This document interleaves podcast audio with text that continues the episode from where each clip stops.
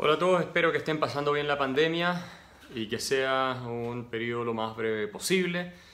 Este video tiene por objeto referirse a eh, una de las discusiones que está teniendo lugar a propósito del impacto económico del coronavirus y en específico con la resolución de la Dirección del Trabajo en Chile, según la cual los empleadores no tienen la obligación de pagar a aquellos trabajadores que por esta razón de la pandemia no estén yendo a sus lugares de trabajo. Aunque parezca increíble, esto ha generado una tremenda discusión de sectores que postulan que los eh, empleadores debieran pagar de todos modos ingreso a los trabajadores, aun cuando estos no estén yendo a sus puestos de trabajo. Por supuesto que eh, si viviéramos en un mundo ideal, esto sería fantástico, nos ahorraríamos mucho dolor, muchos problemas eh, y la gente no sufriría lo que va a sufrir producto de la destrucción económica que se está derivando de esta emergencia sanitaria. Lamentablemente la realidad es distinta. ¿eh? La realidad económica es eh, terca y a veces es incluso cruel, si ustedes quieren, porque no vivimos en el paraíso.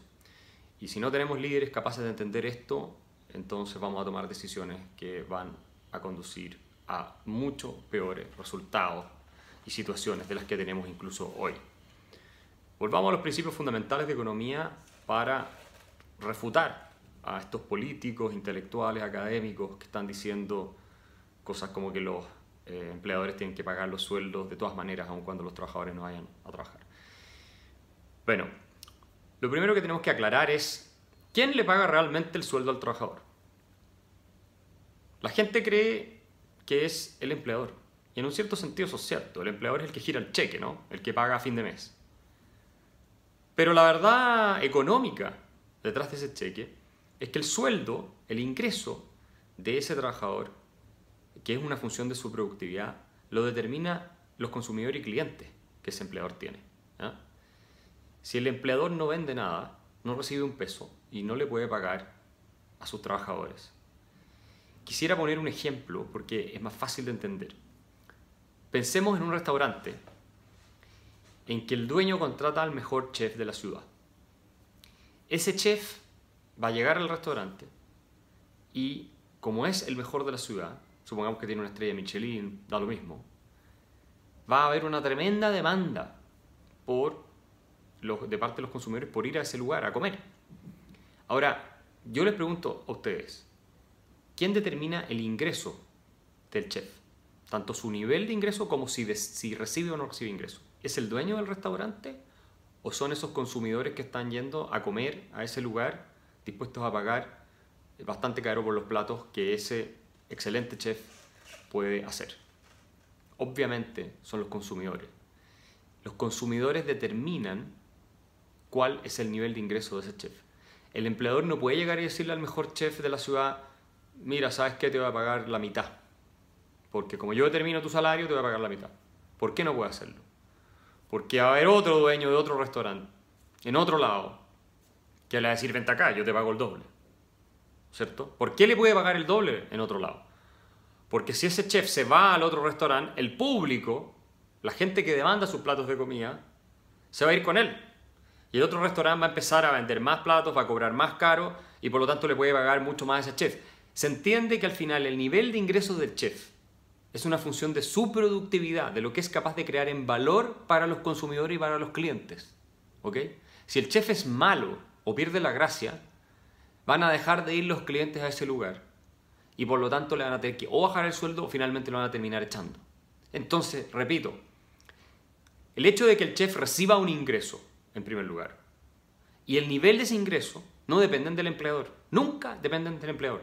Depende de lo que en la organización que ese empleador es capaz de haber creado, donde se inserta el chef con su capital humano, porque el chef necesita cocina, necesita la comida para producirla, necesita cierto ayudante, necesita eh, electricidad, necesita las instalaciones para que la gente venga a comer, etcétera, etcétera, y él no las tiene. Él solo tiene su habilidad para producir comida todo eso lo pone a su disposición el empleador. Y por eso el empleador también gana plata, si no, no ganaría nada. El riesgo es del empleador. Todos em, en ese sentido, eh, los aspectos negativos son del empleador, ¿verdad? Eh, y tiene que administrar el negocio.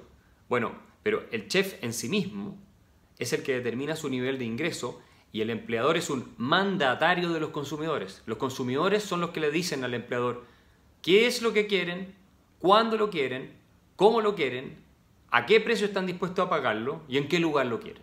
¿Ok? Son los consumidores. Si el empresario, el empleador, no es capaz de satisfacer las necesidades de los consumidores, se van a ir a otro lado o no van a pagar y él va a cerrar y va a quebrar. ¿no es cierto? Y va a tener que dejar desempleada a toda la gente. Por lo tanto, si se le pide al empleador que se le pague al chef, independientemente de si está, hay gente que está yendo al restaurante, como es el caso del coronavirus hoy, que nadie está yendo a comer a ninguna parte, bueno, lo que se le está diciendo a ese dueño, empleador, es pásale recursos que no tienes. El empleador no está vendiendo nada tiene cero ingreso. Le están diciendo, pásale recursos que no te están entrando en tu negocio. O sea, le están exigiendo que haga caridad, que le esté regalando de su patrimonio, o del de su familia, o el de su entorno más cercano, donde tiene que ir a pedirle la plata para poder seguir pagando los sueldos, o tiene que endeudarse con el banco, cosa que después puede hacer quebrar la empresa o puede meterla en serios problemas económicos, eh, y que de esa manera le pague el sueldo. Esto es lo mismo que decirle a eh, un vecino, oye, eh, quedé desempleado, págame el sueldo. El vecino te va a decir, lo lamento mucho, veré cómo te puedo ayudar, pero no te puedo pagar un sueldo, tú no trabajas para mí, no tengo por qué pagarte un sueldo, no me estás produciendo nada. Bueno, si hay un empleador al cual no le están produciendo nada, está en exactamente la misma situación. No tiene la posibilidad económica de pagar el sueldo, ni tampoco tiene una obligación necesariamente ética de pagarlo, precisamente porque las circunstancias son tales en que ni siquiera depende de él poder pagarlo, ¿no es cierto? Eh, no se le está produciendo nada, por lo tanto él no puede entregar nada, no tiene ningún ingreso. Ahora, ¿qué pasa si uno lo obliga de todos modos a través de una ley a pagar, sueldo? Lo que va a ocurrir con estas propuestas, que son bastante delirantes en algunos casos, es que va a verse obligado a quebrar y a cerrar el negocio. Entonces, una emergencia que pudo ser de tres meses de empleados no yendo a trabajar sin goce de sueldo, al quebrar la empresa por obligar a pagar, van a convertirse en una pandemia económica, pandemia de desempleo, porque incluso cuando el virus no esté, van a estar destruidos esos lugares de trabajo y la gente no va a poder encontrar nuevamente un empleo.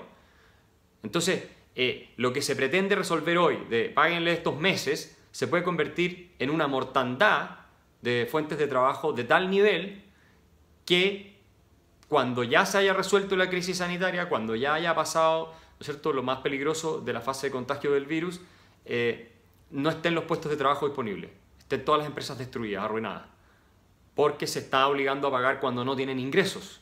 Entonces, además es una ley antitrabajador o es una idea antitrabajador porque les está destruyendo sus futuros puestos de trabajo por un argumento completamente ciego, ignorante de la realidad económica y muy demagógico de estos políticos e intelectuales que claramente eh, muchos de ellos nunca en su vida han tenido un mínimo de experiencia en el mundo real. Entonces, no nos dejemos engañar por discursos demagógicos. Nuestro nivel de salario y el hecho de si recibimos o no recibimos un salario no depende directamente de los empleadores, depende de los consumidores y clientes de esos empleadores. Si esos consumidores y clientes ya no votan en la democracia del mercado por consumir sus productos o no pueden hacerlo por encontrarse en una situación de crisis como la que estamos hoy producto del virus, entonces el empleador no tiene un peso para poder seguir pagando los salarios y como consecuencia de eso eh, los trabajadores no pueden estar en condiciones de recibir ese ingreso. Y exigirlo finalmente es ir contra las leyes más fundamentales, más básicas de la economía, que eh, eh, por lo tanto llevarían a una quiebra general y una ruina, ruina absolutamente extendida de las distintas fuentes de trabajo. Que haya empresas muy grandes con inversiones en el extranjero que por un tiempo pueden hacer esto, no significa que la mayoría de las empresas pueda hacer esto. De hecho, esas mismas empresas grandes que tienen diversificado su riesgo, ¿no es cierto?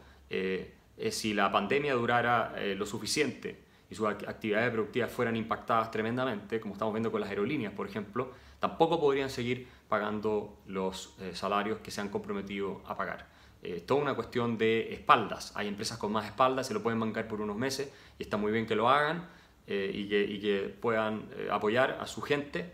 Eso, eso es una cuestión loable, pero hay una gran mayoría de empresas pequeñas y medianas que no tienen esa capacidad y obligarlas a hacerlo, a hacerlo lo único que va a conseguir es una eh, ruina generalizada y una destrucción de empleos no solo temporal, sino de manera permanente. No nos dejemos engañar por discursos demagógicos, el camino al infierno está plagado de buenas intenciones, seamos lo más eh, responsables posible, entendamos cómo funciona la economía, el empleador no es el que determina en última instancia el sueldo de la gente, son los consumidores que al mismo tiempo son trabajadores en otros lados los que lo hacen y mientras no se restablezca la eh, normalidad no vamos a poder tener una regularidad en los pagos de los ingresos de mucha gente. Esa es la lamentable realidad que tenemos. Si no la aceptamos y la combatimos con medidas inteligentes, que eh, no sean del tipo que están proponiendo algunos políticos y legisladores, entonces vamos a terminar pagando un costo mucho más alto